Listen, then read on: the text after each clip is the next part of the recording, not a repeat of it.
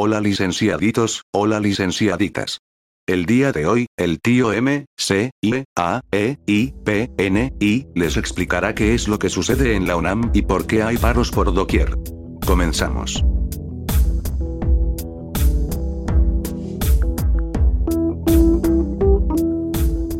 Es bien sabido, que la UNAM siempre ha sido una universidad bastante politizada y ha tenido muchos movimientos estudiantiles a lo largo de su historia. Los más destacados son el de 1968, el de 1986, 87 y el de 1999. Todos esos movimientos existieron para exigir justicia por algo específico, por ejemplo, el de 1968 buscaba que el gobierno dejara de reprimir las protestas sociales que los estudiantes llevaban a cabo y que se disolviera un aparato opresor como lo era el antiguo cuerpo de granaderos.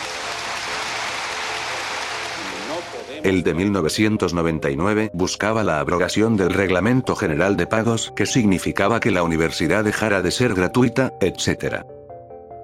Todos los movimientos del pasado han tenido sus pros y sus contras, y todos han contribuido a que la UNAM sea la institución que es hoy en día. Pero ¿cómo afecta eso a la universidad en pleno 2020? Pues, no es nada sencillo de explicar, pero haré el intento. Nuestra historia comienza por ahí del 2015, cuando el entonces director de la Facultad de Medicina Enrique Graue Vigers fuera elegido como nuevo rector de la UNAM. Quien mejor cumple en estas consideraciones es el doctor Luis Graue, Luis Enrique Luis Graue Díaz. Dicho personaje, fue una manera que encontró la Junta de Gobierno de la universidad, de seguir el camino de la gestión que terminaba y de calmar la división política que se había encendido entre la entonces directora de la Facultad de Ciencias, Rosaura Ruiz, cercana a la política de izquierda, y Sergio Alcoser, cercano al PRI, y obviamente, también entre los seguidores de ambos. Al llegar Graue Vigers a la rectoría, hizo lo que todo político promedio, prometer y prometer cosas sin sentido. Cosas como recuperar el antiguo auditorio Justo Sierra, hoy Che Guevara, terminar con la inseguridad y narcomenudeo dentro de los campus, mejorar las condiciones educativas tanto para estudiantes como docentes y buscar a través de resultados positivos que la universidad consiguiera más y más presupuesto con el pasar de los años, etc. Pero tío, ¿No crees que combatir el narcotráfico y recuperar espacios de la universidad es algo necesario y para beneficio de la comunidad? Verás licenciadito. Claro que creo eso que tú dices, el problema es que el rector Graue nunca presentó en su plan de trabajo mecanismos serios y viables para llevar a cabo lo antes mencionado, es por ello, que sus propuestas eran pantallas de humo para ganar popularidad y poco a poco demostró con sus acciones que no tenía idea de cómo cumplir con lo que prometía en sus apariciones públicas. Continuemos. Con todo lo anterior como base, podemos comenzar a ordenar la cadena de errores del actual rector por año para comprender cómo escaló la inconformidad de varios sectores de la comunidad universitaria hasta el descontento y polarización que tenemos hoy día.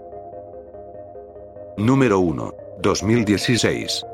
En su primer año de gestión, no hay mucho de qué hablar, México se encontraba a punto de conocer un momento duro en su historia, debido a la campaña presidencial que comenzaba en Estados Unidos, en la que Donald Trump se postulaba a dicha contienda con una campaña de odio racial hacia los migrantes latinos, especialmente los mexicanos.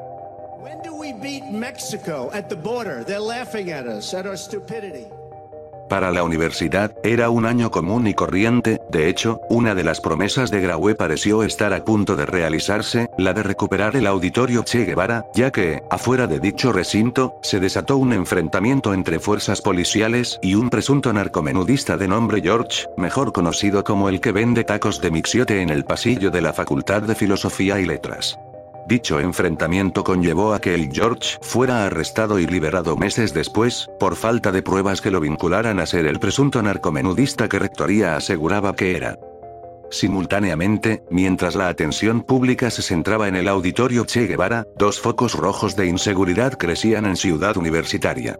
En primer lugar, la violencia en la Facultad de Ciencias Políticas y Sociales aumentaba de manera exagerada y por otro lado, la compra y venta de drogas crecía en la zona que conocemos como los frontones, al grado que los narcomenudistas incluso instalaban lonas en sus puntos de venta como si de un tianguis se tratase. En ese entonces, Ciudad Universitaria era una especie de oasis dentro de la inseguridad de la Ciudad de México. Poco a poco, esa sensación de inmunidad comenzó a esfumarse entre tensiones y distanciamientos de la comunidad universitaria, que cada vez participaba menos de las dinámicas de integración que se desarrollaban en la extensión del campus central. Número 2. 2017. Aquí es donde la cosa cambió radicalmente para mal, y es que lo que conocíamos como el camino verde de los frontones, se convirtió en el mercado de drogas más grande de la zona sur de la ciudad, siendo cada vez más vistoso y llamativo para población externa a la universidad y para los medios de comunicación. Por otro lado, incrementaron los atracos y amenazas de maleantes en contra de alumnos, trabajadores y maestros. Por si no fuera suficiente, en un periodo muy corto de tiempo, aparecieron mínimo cuatro cadáveres dentro del campus, un trabajador en un pozo cercano a la Facultad de Química cuya muerte no se esclareció, dos alumnos en la Facultad de Filosofía y Letras, los cuales no pertenecían a dicha facultad y que supuestamente se suicidaron allí, en circunstancias muy similares pero en meses diferentes, ambos casos siguen sin esclarecerse del todo, y por último, el más sonado de todos, la aparición del cuerpo sin vida de Lesbi Berlín Osorio, cuyo caso, dos años después fuera reclasificado de suicidio a feminicidio, así como sentenciado por las autoridades de la Ciudad de México. Hasta ahora, el 2017 ya suena bastante penoso y por un momento olvidamos que estamos hablando de la universidad más grande de México, tanto en tamaño, como en nivel educativo e influencia. Pues es aquí donde el rector Graue Vigers comenzó a hacer de las suyas de la manera más extrema posible. Es así como llegamos a las vacaciones intermedias del año calendario, es decir, las vacaciones de verano, en las cuales, sin aviso alguno, el campus de Ciudad Universitaria comenzó a ser enrejado de una manera tan agresiva que hay sitios en los que se enrejó por encima de rejas que ya existían desde antes, se dice que el costo tan solo de colocar las mallas metálicas, principalmente en lo que es el anteriormente mencionado Camino Verde, fue de más de 4 millones de pesos. Joven estudiantes.